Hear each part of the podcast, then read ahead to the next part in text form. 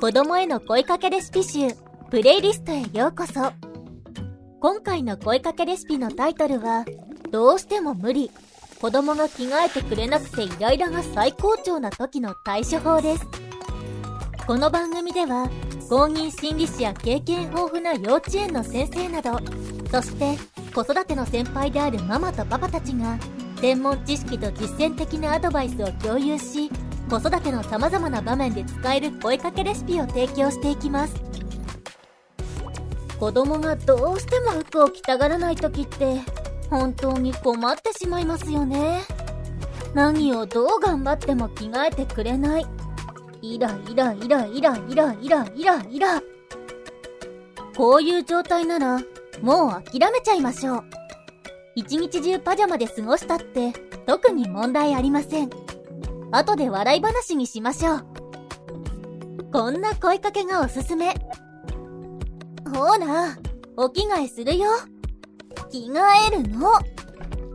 こんな風に言っても、着替えてくれないことは多々あります。ただ、今すぐ着替えなくてもいいなら、諦めてパジャマで過ごします。1時間でも30分後でも、また声かけしてみます。どうしてもダメなら、一日パジャマで過ごした日もあります。どうしても着替える必要があるときは、年齢によって対応が違いました。1歳前後の子供が言っても聞かないときは、遊んでいるときに動きに合わせてしれーっと脱がしていました。言っても聞かないときはもう聞かないので、他の遊びの話などをしながら勝手に着替えさせてます。おままごとをしている場合は、今日のご飯は何ですか？とか、横でしれーっと話しかけながら着替えさせてました。2、3歳で着替えたくない場合は、パジャマの上から服を着せたりするのもありです。